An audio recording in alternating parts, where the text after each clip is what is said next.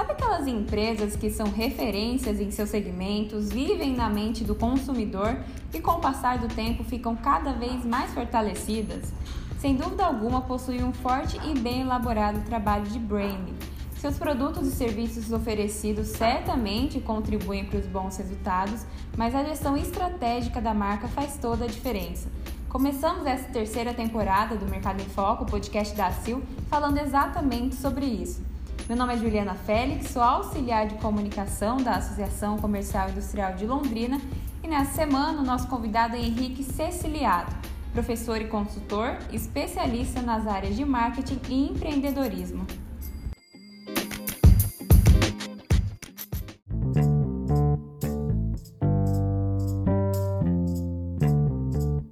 Professor, muito obrigada pela sua disponibilidade de estar aqui com a gente, falar sobre o branding, né, que é um assunto que tem sido cada vez mais discutido no mundo corporativo, essa questão de gestão da marca, né? Então, eu agradeço mais uma vez sua participação aqui com a gente. Beleza, eu que agradeço o convite, Juliana. Sempre um prazer poder falar daquilo que a gente gosta, daquilo que a gente trabalha, né? Tanto como docente quanto como consultor de empresas. Então, vamos lá. O que seria o branding aí, um conceito básico para todo mundo entender? Então, o branding é todo o processo envolvido na construção de uma marca, mas não só os elementos tangíveis dessa marca, como o seu nome, o seu símbolo, o seu slogan, mas também os elementos subjetivos que estão por trás, os conceitos psicológicos que eu quero embutir na mente do meu consumidor alvo. Né? Isso é bastante importante dentro do branding. Então, ele parte de algo mais tangível, mais concreto, mas ele chega depois nessa parte mais subjetiva. E ele pode ou até deve ser incorporado por qualquer tipo de empresa, é, não importando o segmento, o tamanho, o que, que ela vende ou o que, que ela vende de pressa de serviço, é para qualquer empresa. Para qualquer empresa. Eu vou te dizer o seguinte, Juliana: quem não faz branding está fazendo branding. Por que isso, né? Parece meio controverso. Mas não fazer nada em relação à sua marca também vai gerar impactos, também vai gerar resultados na percepção do público. Então, não é muito melhor que a empresa assuma as rédeas né, da, da sua marca do que deixar o próprio mercado direcionar isso? Então, sim, todas as empresas podem e devem fazer o branding. Ah, agora, é claro que as grandes corporações têm mais conhecimento acumulado, têm inclusive muito mais preocupação em gerir suas marcas, porque os impactos é, têm dimensões muito maiores, né? os reflexos positivos e negativos de uma marca é, nacional ou global, é, os impactos são muito, muito maiores. Mas a pequena empresa pode sim fazer o branding, claro que num, num ambiente menor, né? Numa, num público-alvo ali menor e, de certa forma, torna-se até mais fácil fazer um trabalho de branding para impactar um público menor. O que é importante é o seguinte: a gente precisa diferenciar dentro do branding as questões de identidade de marca e imagem de marca. A, a, a identidade da marca é aquilo que eu, empresa, quero passar para o mercado. Então, eu preciso já tomar as rédeas do meu branding e dizer: eu quero ser visto dessa forma. Eu tenho uma identidade que eu quero passar. Só que a hora que isso chega lá no mercado, o mercado cria uma imagem dessa marca, né? E nesse meio do caminho pode haver alguma distorção. Eu estou comunicando uma identidade e o mercado consumidor está criando uma imagem que é diferente.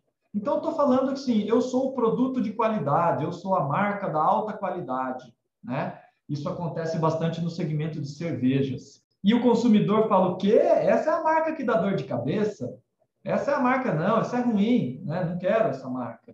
Então, isso é um ruído de comunicação num processo de branding. Então, mesmo a pequena empresa precisa ter essa percepção. Será que o que eu estou comunicando em relação à minha marca, os atributos da minha marca, vão ao encontro daquilo que o mercado realmente percebe de mim? Né? E quando há esse ruído, isso é bastante complicado de desconstruir, de corrigir. Porque, no, no, exemplo da cerveja, se o mercado me vê como a cerveja ruim, que dá dor de cabeça, tá? isso virou, inclusive, um, um grande meme do mercado aí, do marketing, não vou falar o nome da empresa, claro, né? Mas é, é muito difícil desconstruir isso. Como é que eu vou falar assim, não, agora nós temos uma nova fórmula, a nossa marca agora se reinventou? É difícil você tirar esses preconceitos que ficam embutidos lá na mente do consumidor, tá? Então, antes que esses preconceitos se consolidem, eu preciso já trabalhar o meu branding. Principalmente porque aí também tem aquela questão do marketing boca a boca, né?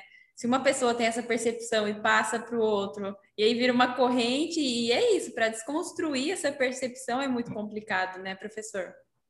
Exatamente. Inclusive, só para complementar, tem marcas que, inclusive, é, é, eles deixam, eles desistem de corrigir isso, eles abandonam aquela marca e lançam uma segunda marca. O produto em si, a empresa nem chegou a mudar, ela manteve o mesmo produto, ela só deu um novo nome para aquele produto, porque o nome anterior já ficou tão, entre aspas, queimado no mercado, né? Que é um esforço de branding muito grande contornar né, esses aspectos negativos. Então, às vezes, é mais interessante abandonar. E, e, é muito comum a gente falar de branding e trazer essa questão do marketing. Eu acho que até tem muitas pessoas que confundem ou até que acham que é a mesma coisa. E aí eu te pergunto, professor, o que, que é? Qual que é a diferença do branding e do marketing? Se eles são processos complementares, com objetivos diferentes? Como que eles agem dentro de uma empresa? Então, eles são complementares, eles não são substitutos. Na verdade, o grande guarda-chuva é o marketing. Né? O marketing tem lá todas as suas atividades, desde a identificação das necessidades dos consumidores, é, definição de público-alvo, é, construção das estratégias de produto, de preço, de canais de venda, de comunicação com o público-alvo. E dentro dessas atividades do marketing é que está também o branding, né? Porque é, como é que a gente situa o branding dentro do marketing? Eu acabei de falar que o marketing ele trabalha com a criação do produto. Então, é o produto que vem a solucionar a necessidade do consumidor. Então, tudo começa com a necessidade. Para resolver a necessidade, cria um produto. Esse produto precisa de um nome, ele precisa de uma marca, ele precisa de um conceito. E aí que entra o branding. A origem do branding, ela tem, na verdade, tem várias origens, né? Mas a gente pode remeter aos artistas lá na antiguidade, quando pintavam suas telas e precisavam garantir a autenticidade daquela tela, dizer que aquela era uma tela do Picasso. Então, a assinatura do Picasso é uma das, das pioneiras marcas do mercado aí que a gente sabe, né? Clássica aquela assinatura do Picasso. É, isso também passou pelos criadores de gado, que precisavam dizer: esse é o gado do Henrique Ceciliato de Carvalho. Então, para eu comprovar que esse gado é meu e ele tem qualidade, ele tem procedência, eu vou marcar com ferro quente. Então, ali também foi uma origem das marcas. É, e artesãos, de maneira geral, né? E depois isso passou para a indústria, né? Depois de Revolução Industrial, quando a gente né, passou de uma produção mais artesanal para uma produção em série, as empresas passaram a adotar. Num primeiro momento foram os Henry Ford, né, que colocou o seu sobrenome lá, é, e depois né, isso foi mudando, o processo de criação de marca. Mas, voltando à tua pergunta, então, o branding ele é uma etapa do marketing, é uma atividade do marketing e ele não substitui o marketing. Pelo contrário, o branding ele tem que estar alinhado com outras definições do marketing. Ai, muito bacana, professor. E a gente pode falar, você falou aí no começo, né, definindo o branding, você falou sobre valores, né, sobre identidade, toda essa gestão que, que fica na cabeça do consumidor, né? Que faz ele escolher um produto e não outro. A gente pode falar que uma empresa pode ou até deve usar o branding como um diferencial competitivo? Com certeza o branding é um diferencial para uma empresa, para um produto, porque o que acontece? O consumidor, ele muitas vezes compra, ou quase sempre eu diria, de forma emocional. Né? Nós não somos, somos tão racionais assim. Então, eu quero comprar um smartphone porque ele é o melhor smartphone, que realmente atende às minhas necessidades, ou porque ele me traz alguns elementos psicológicos que vão conferir uma autoafirmação, status, né? Que eu vou conseguir fechar melhores negócios quando eu sentar numa mesa de reunião e colocar esse smartphone em cima da mesa, sabe? Vocês sabem de que marca que eu estou falando, né? Enfim, então, ah, só que se você perguntar para esse consumidor por que, que ele comprou esse smartphone, ele não vai falar que é por causa daquele símbolo todo bacaninha que essa marca tem. Ele não vai falar isso, né? Ninguém gosta de dar o braço a torcer que compra pela marca.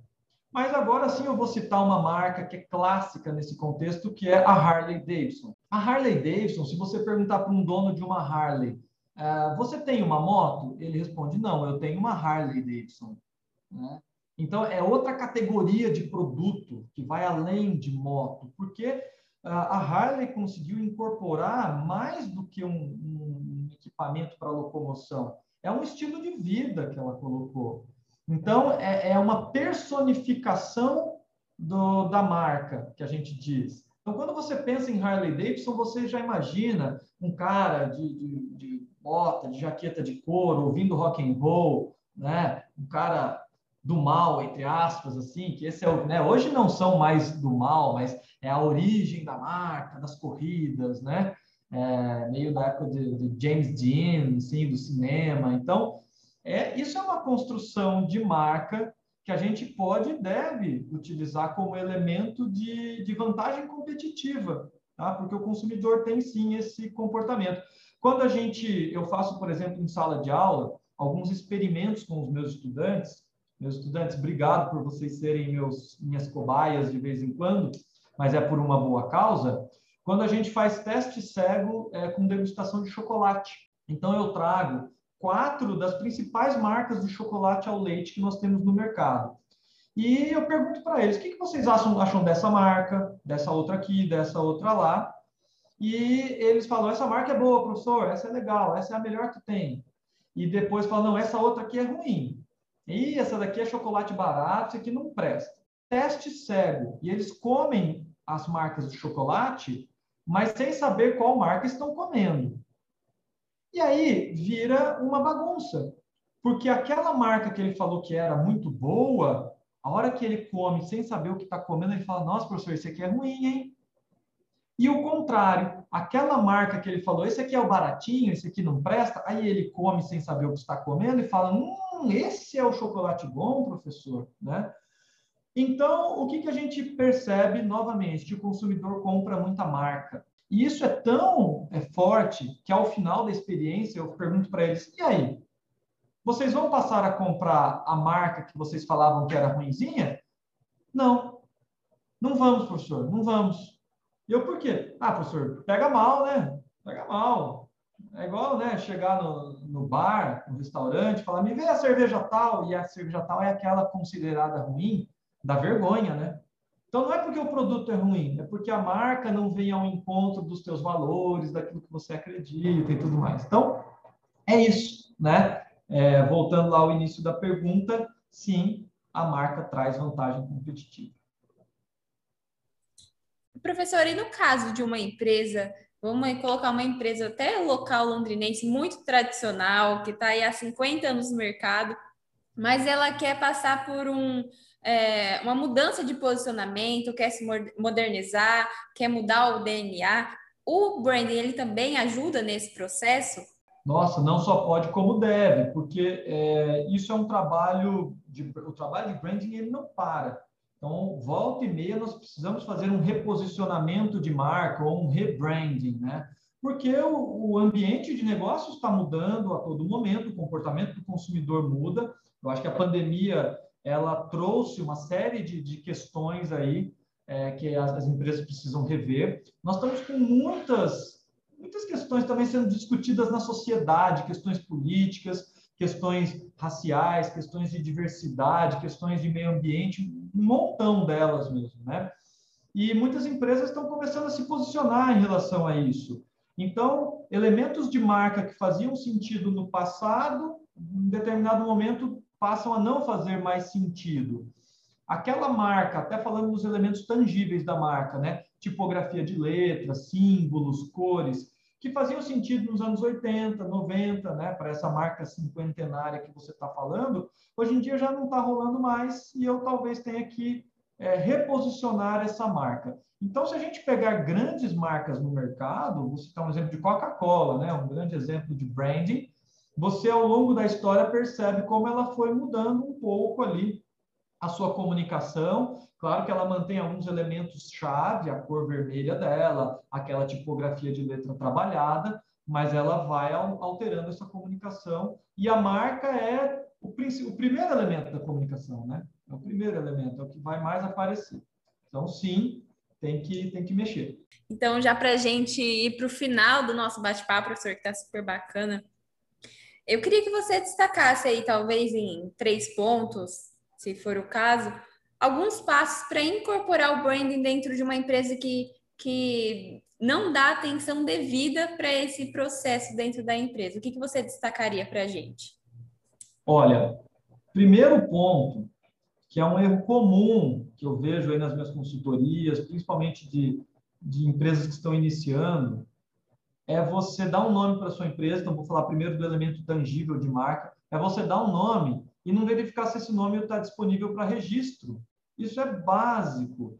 E nós temos casos, inclusive aqui em Londrina, casos clássicos de empresa que depois empresas que depois de anos tiveram que mudar de marca por força legal, porque chegou alguém e falou: essa marca aí você não pode usar porque eu tenho registro, eu tenho a patente dela, você não pode usar.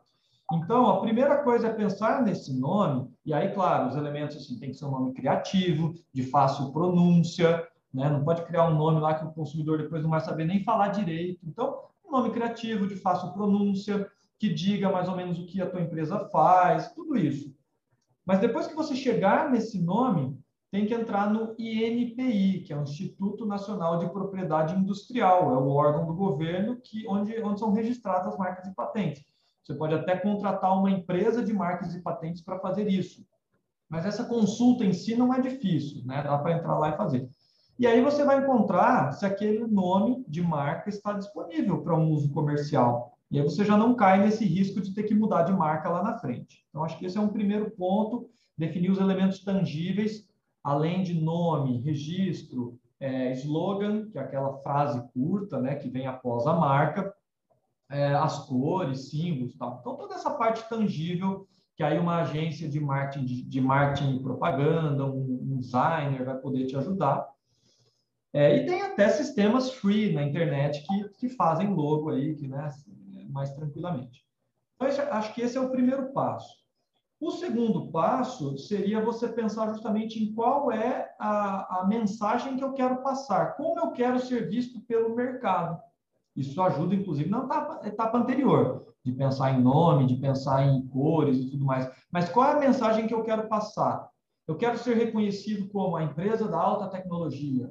Não, quero ser reconhecido como a empresa do melhor atendimento ao consumidor, a empresa amiga do meio ambiente. Não sei, mas tem que ter uma mensagem central, que é o que nós chamamos de posicionamento de mercado. E não dá para querer ser bom em tudo. Quem tenta ser bom em tudo normalmente não é bom em nada. Então, escolha uma tecla para você martelar e falar é em cima disso que eu vou falar. Então, a cor da tua marca tem que estar alinhado com esse conceito, o slogan, o papel que você usa no cartão de visita comunica, tudo comunica nessa construção de marca. Tá? É, e depois que você criou a marca, criou o conceito central, que é o posicionamento de mercado, agora eu preciso comunicar isso. E isso vai transparecer em todas as minhas peças de comunicação. Então, é o tipo de postagem que eu faço lá no meu Instagram, é o cartão de visitas, conforme eu falei, é o uniforme do meu colaborador, é a embalagem do meu produto. Então, a marca vai ser o elemento central para o desdobramento da estratégia de marketing. Tudo tem que estar conversando. Então, se a cor definida pela tua empresa é azul, o ambiente lá interno, a tua estrutura física, vai ter elementos de azul, a cadeira vai ser azul, você vai, né, você vai vestir esse azul em tudo. Então, acho que são esses três passos. A parte tangível da marca, segundo passo, o conceito que eu quero transmitir, que é o posicionamento de mercado, e o terceiro é fazer uso desse conceito e dessa marca em todos os materiais de comunicação. Professor, muito bacana. Foi basicamente uma aula de branding. Eu gostei muito. Espero que os nossos ouvintes também gostem. Te agradeço mais uma vez pela sua participação e já fica o convite para que outras vezes você também volte a participar conosco. Beleza, vai ser um prazer. Muito obrigado pelo convite. Fiquem todos bem. Até a próxima.